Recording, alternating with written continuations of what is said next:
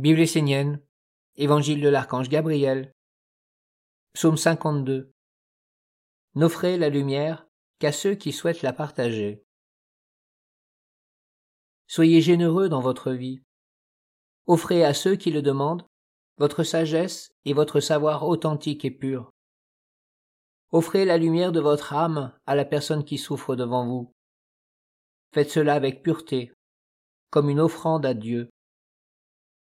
Ne cultivez pas ce qui est trouble et mauvais dans le don de vous-même pour le bien de l'autre. Ne détournez pas les forces et intelligences à l'œuvre.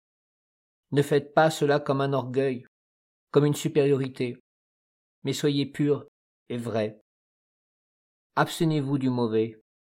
Soyez humbles et remettez votre vie entre les mains de celui qui est la vraie lumière en action et la vie qui soutient tous les êtres. Soyez généreux, soyez toujours dans le pôle actif de la vie. Ne soyez pas des êtres passifs qui se font féconder par n'importe qui et n'importe quoi. Soyez toujours actifs, mais ne soyez pas comme les serpents tentateurs qui mettent tout en œuvre pour que l'homme chute et soit capturé par l'abîme. N'accentuez pas le côté négatif, et ne vous nourrissez pas de lui, à l'image de ceux qui ressentent une satisfaction en rabaissant les autres. Bien sûr, cela n'est pas toujours conscient, et c'est pour cela que vous devez être vigilant, si vous voulez protéger l'eau de votre Père Gabriel. N'acceptez pas les êtres qui, en vous, aspirent à se nourrir d'eau stagnante, d'excréments, de choses inférieures, de tout ce que le divin ne souhaite pas partager avec l'homme.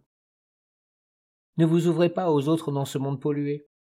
Restez fermés devant l'intelligence du monde mort qui aspire à voler la lumière pour la salir.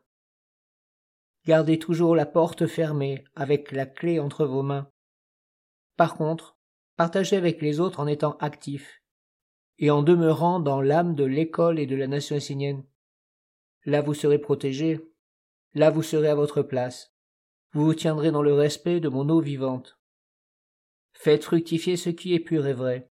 Illuminez, guérissez, soulagez, aidez, augmentez la force et l'influence de la nation essénienne. Mais ne soyez jamais ceux qui contribuent par leurs paroles, leurs intentions, leurs regards, leurs attitudes à la perdition d'un être. Cela serait une offense à Dieu. Cela est interdit pour les enfants de la lumière.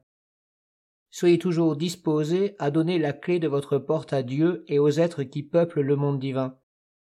N'invitez dans cet endroit sacré que ceux qui peuvent partager le même repas, celui de la belle lumière, de la sagesse, de l'amour et du soutien mutuel.